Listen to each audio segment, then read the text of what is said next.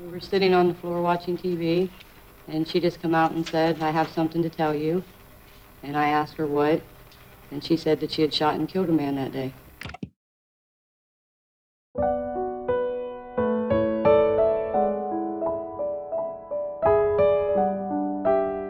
嗨，大家好吗？欢迎收听《黑天鹅》这一期节目，我们继续为你讲述公路死亡天使 Eileen Warnos 的案子。 一九五六年二月二十九号是礼拜三，也是四年才一次的闰年。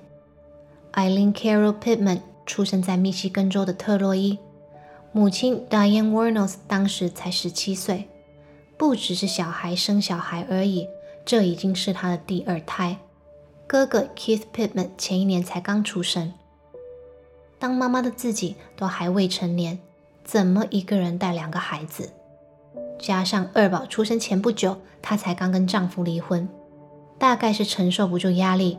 女儿还不到四岁的时候，她便选择离开，将一大一小留给外公和外婆照顾。孩子的爸爸 Leo Pittman 呢，则因性侵一名儿童，正在监狱坐牢，几年后就在狱中自尽。因此，Eileen Pittman 从来没有见过自己的生父。一九六零年。外公外婆正式的领养两兄妹，一直以来，两个孩子也认为他们就是自己的爸爸妈妈。直到上了中学，才知道生母撇下他们，已经到了德州另组家庭。一般印象中，外公外婆总是对孙子特别疼爱，但在 Eileen Warnos 的家，连说养育二字可能都不太合适。因为外公不止一次被人看见要孙女脱光衣服，并使用皮带毒打她，街坊邻居都说他是个不折不扣的酒鬼。这个外公还会将孙女出借给朋友进行性行为。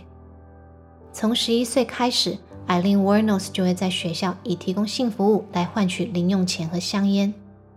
十四岁时，她遭到外公朋友的侵犯，接着怀孕辍学，产下一名男婴。外公外婆没什么反应，只是安安静静的将宝宝送养。他也从此没有再见过自己的儿子。酒一样喝很多的外婆，几个月后肝病去世。外公估计是受到了打击，面对丧妻之痛的方式，竟然是把孙子孙女扫地出门。十五岁的 Eileen Warnos 无家可归，就住在外公家街尾的树林里。从那个时候开始，他以性工作为业。就用这个他唯一知道的方法把自己养大。一九七六年，二十岁的 Eileen Warnos 搭便车到了佛罗里达，并与当年已高龄六十九岁的游艇俱乐部主席 Louis Gratzfeld 相遇。两人在同年闪婚，吓爆了佛州商界。他们的婚讯甚至还登上了当时的社会新闻版面。但蜜月都还来不及去。爷爷就控诉这个新婚的娇妻拿拐杖揍他，因此赶紧向法院申请了禁制令。期间艾琳·沃诺斯多次在酒吧滋事，把自己搞到进了监狱。不久后出狱回乡，又传出他因为用撞球丢酒保的头而再次被逮捕。日子就这么过得浑浑噩噩。爷爷知道这个老婆不能要啊，手刀申请注销这段才持续了九个礼拜的婚姻。同年七月的某一天，Eileen Warnos 接到自己的哥哥 Keith 因为癌症病逝的消息。一夕之间，她失去了丈夫，也失去了世上唯一的亲人。反正是断了线的风筝，她靠着卖春，日子也还算过得去。今朝有酒就今朝醉，总之过一天算一天。一直到她遇到了小泰 Tyria Moore，她的人生才有了新的视野。一九八六年，小泰跟 Eileen Warnos 在一个酒吧相识，两人天雷勾动地火，几天后就确认了情侣关系。他们在一起四年半，是 Eileen Warnos 一辈子唯一一段稳定的感情。这些年间，他们没有固定的住所，有钱的时候就大口吃肉、大口喝酒，没钱的时候就有哪儿睡哪。啊，那钱从哪里来呢？Eileen Warnos 用它沿着七十五号洲际公路搭便车提供性服务给驾驶赚来的钱，供养着没有工作的女友。小泰喜欢购物，喜欢上餐厅吃饭，只要是他要的东西，艾琳 Warnos 就给他买。虽然他们都知道要试着存钱买个房子稳定下来，但每次手上有了钞票，就什么都忘了。在监狱里接受访问的时候，艾琳 Warnos 表示，在没钱花用时，小泰会鼓励他不能只仰赖熟客，要拓展陌生客源，并要求他一周至少要带回七百美元的生活费。如果不照着他的意思做，小泰就会说要离开他。找更好的对象，所以为了留住小泰，他很积极的在接客。regulars and Tyra told me, well, why don't you go out there and do your strangers again like you did from the beginning I started hooking? And I thought, Did you feel that Tyra was into it for, but for Tyra money wanted me as to bring well? in 700 or 1,000 a week. What? Did you feel Tyra was into it for money as well? Well, now I look at it, yes, definitely. She was, she was, she was using me monetarily. So was my first lover. 但小泰在后期接受诸多媒体访问的时候，总是说他一直很反对前女友违昌， 还说搞不懂身为女同志的她怎么有办法以跟男人发生关系为生。I found out she was prostituting. I tried everything I could to have her stop doing that because for one, I you know it's not safe, and that I did care about her, but she she never gave it up. Her name is Tyra Moore. 不晓得谁说的才是真话，但小泰嘴上说是反对，身体还是很诚实的花着女友赚回来的钱。当警方提出要他诱使前女友认罪来保住他自己的时候，这段艾琳 Warnos 一辈子拥有过最稳定的感情，这位他最深爱的女人，没有犹豫，转身就把他卖了。隔年，一九九二年一月十三号，检方针对电器行老板 Richard Mallory 的谋杀案开庭审理。Eileen Warnos 在证人台上向法官与陪审团叙述，她是如何遭到受害者的强暴，才拿起武器回击。庭审第四天，小泰也被以检方证人的身份传唤，当庭作证自己的前女友有罪。先前那段电话录音也当作证据在法庭上播出。聆听录音的当下，Eileen Warnos 几度掩面哭泣，但陪审团并没有动摇。庭审第十四天他们只花了两个小时不到即达成共识。Eileen warno's 一级谋杀重罪罪行成立。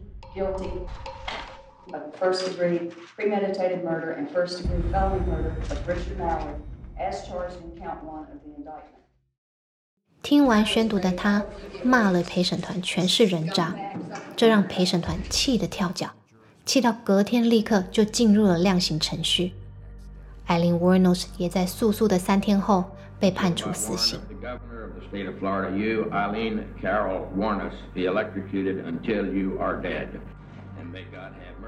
更重磅的消息在庭审后被揭露，三位负责调查此案的警探被人举报，他们协同小泰涉嫌将艾琳 Warnos 故事的版权出售给片商。事迹败露后，这三位警探辩称，他们没有要将交易的所得纳为私有，是想帮助大众更正确记录这个案子，并且打算把赚取的版税接着交给受害者的家属。他们说的是不是真的，也没人知道。但确定的是，三位警探过不了多久就辞职，或是被转调其他的单位。1992, Major Dan Henry resigned as Chief of Staff of the Marion County Sheriff's Office after being notified of an investigation being conducted by the Florida Department of Law Enforcement. 小泰同时也传出与多个书商正在商谈高达六位数字的合约，要出版他和这个美国第一女连环杀手的故事。正当外头的世界为着自己喧闹不已，三十六岁的艾琳 Warnos 已被作为死囚关押，但这个案子丝毫还没有要接近落幕。接下来，两位奇葩的角色华丽登场，在几个月内给媒体贡献了不少版面。一九九一年年底，也是第一个庭审开始以前，四十四岁的 Prolly 这个不知道从哪里冒出来的阿姨，表示受到神的感召，在报纸上看到 Eileen Warnos 的新闻后，便对她深深的着迷，立即写了信到狱中联络她。两人从那个时候开始，借由书信和电话培养感情。没几下子，阿姨便公开收养了 Eileen Wuornos，表示要给她一个家，并速速帮她改了姓。媒体一得知这个消息，马上又是一阵铺天盖地的报道，人们纷纷前往这个养母的牧场采访，各个电视台都想为这个自带效果的奇案制作节目。一位纪录片的导演联系到养母，表示希望能到监狱里探视 Eileen Wuornos，并做一个采访。养母开口就要了两万五千美金，并且说是宝贝女儿要求要有这个数字。否则要会面啥的，想都别想。Please don't come here with the understanding. I was perfectly honest with you. Don't come here with the understanding that she'll even talk with, with you without paying. I told you that. 以一九九二年的美元汇率换算，大约是台币六十三万。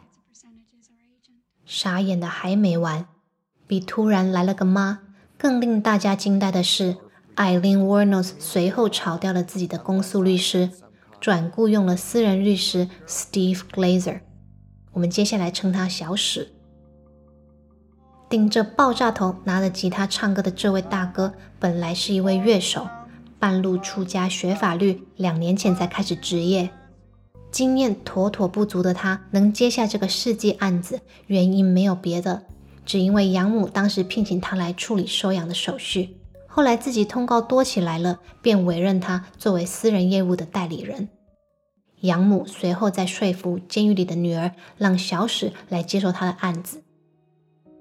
接下来的三月份，艾琳·沃诺斯听了小史与养母的建议，在销售员 Troy Burris、空军少校 Charles Humphreys 还有建筑工人 David Spears 的谋杀罪法庭上表示不抗辩 （plead no contest）。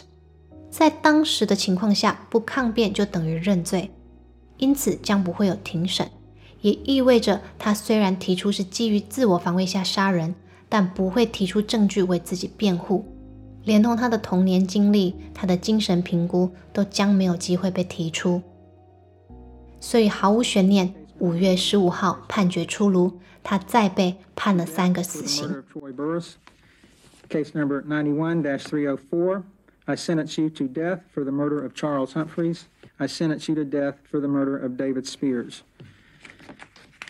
小史不止一次表示是他的客户一心求死，他只是在完成客户的心愿。但更多人质疑的是会对法官比中指，叫陪审团人渣的 Eileen Wuornos 本身神智是否清楚，能够做出正确的法律决定。他确实杀了人，犯了罪。但他也应得一场公平的审判，而他的律师也是养母当时的经纪人，却没有相对应的经验在法律上给他协助或是为他辩护。小史与养母甚至都劝他可以早死早超生。这表面上的母女情谊没有持续太久。艾琳·沃诺斯几个月后察觉自己的养母在背后拿他掏金的事实，并与他的关系决裂。小史后来也没有继续负责他的案子。I don't care about the money. All I care about is the crooked cops. Arlene and Steve seem to be the money-hungry people, yes. And I have, I'm having a problem with Arlene and Steve. I do believe that's their main purpose, see me die. 不只是小泰、养母，还有那三位被警察耽误的商人。媒体从 Eileen Wuornos 被捕前就一直对他有着现象级的狂热。书商、报商、片商在案件爆发后，个个都像嗅到血腥味的鲨鱼，想尽办法要从美国史上第一位女性连环杀手这样耸动的题材所能带来的庞大利益中分一杯羹。每一个都在比谁的手脚更快，有多疯狂呢？年初第一场庭审才刚结束，不到年底的十一月，当地电视台以它为故事所制作的电影《Overkill》。已经抢先上映，后续其他媒体拿它来与几位男性连环杀手相比，广告里甚至可以听到：如果你已经看过泰德·邦迪、山姆之子与杰弗瑞·达莫，那么你一定要来会会这位姑娘艾琳·沃诺斯这类的宣传词。比起关注此案的受害者和他们的家属，或是公开艾琳·沃诺斯悲惨的身世。出版业和影视产业更在乎的是故事的销售量和收视率。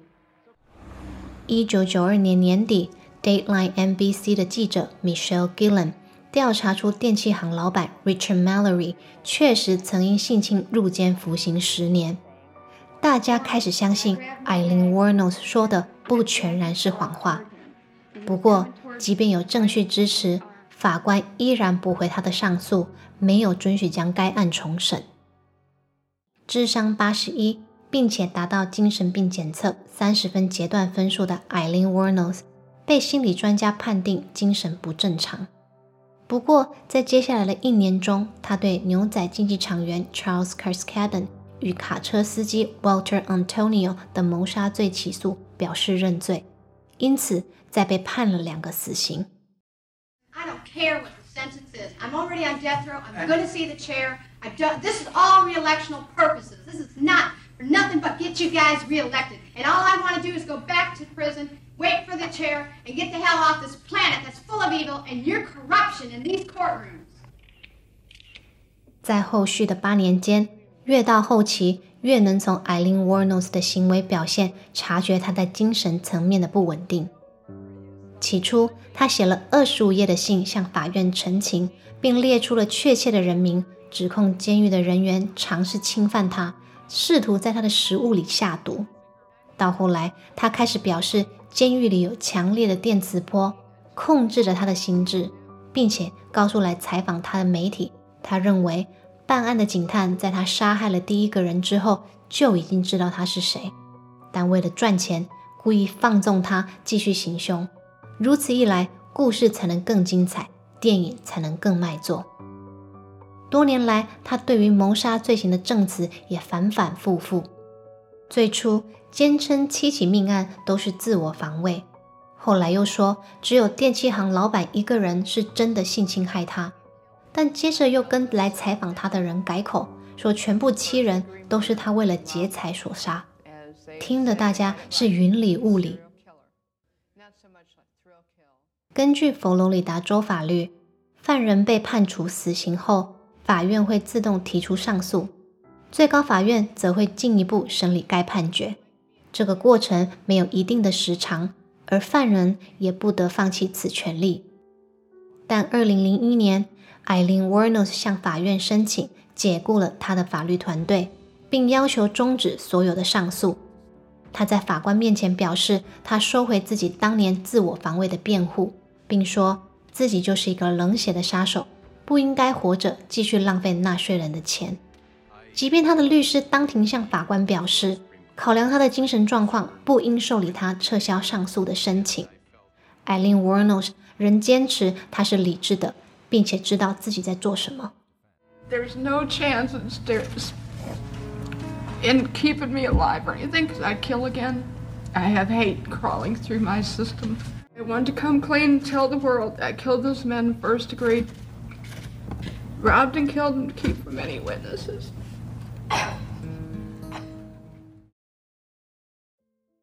二零零二年十月八号晚间，十多年来持续跟 Eileen Warnos 保持联络的童年好友 Don Balkins 到监狱里陪他吃了他的最后一餐——黑咖啡和一点肯德基和薯条。Balkins 在后来的访谈中提到。即使庭审后，小泰表示他想过新的人生，不愿再与艾琳· n o 斯联系。多年以来，艾琳仍然会向他问起小泰，问他有没有生病，问他是否一切安好。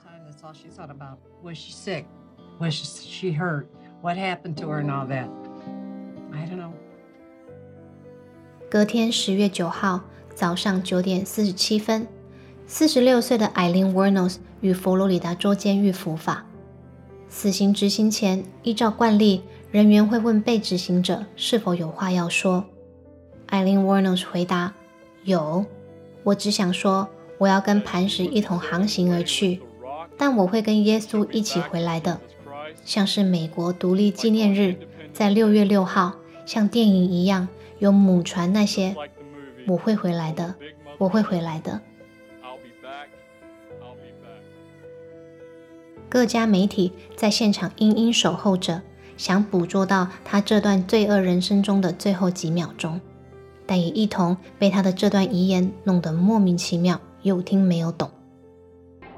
签署了死刑执行令的 Jeb Bush 随后赢了选举，成功连任佛罗里达州州长。一年后的二零零三年十二月，自传型犯罪电影《Monster》中译《女魔头》，由女星莎莉·赛隆饰演 Eileen Warnos，用一点三百万美金的预算拿下六千四百万的超高票房。莎莉·赛隆也在隔年拿到第七十六届奥斯卡奖的最佳女主角。直到今天，人们对于这个案子依然充满了疑问。他杀害了七个人，都是基于自我防卫吗？还是他的精神状态让他有被害妄想，频繁有受到威胁的错觉呢？还是他像媒体说的那样，因为痛恨自己的出身而迁怒所有的男性？沉迷终结父权角色的快感呢？凶手杀人偿命，他自己也没想要苟活。但即便如此，也换不回七条生命和七个破碎的家庭。此案受害者家属的处境特别特别困难，他们除了要面对失去自己亲人的伤痛，还要面对自己的家人被贴上买春客和性侵这不一定属实的标签。从他被处刑至今，已经过了二十年，到现在依然能在美国反性骚扰运动 Me Too 里面听到他的名字被支持者提起。这个案件除了撼动美国历史，也留给后人大大小小的争议，还有无尽的唏嘘。今天的节目到这里就结束了。如果你有什么想法，也欢迎在频道下方留言，跟大家一起讨论。我们下期节目见，拜拜。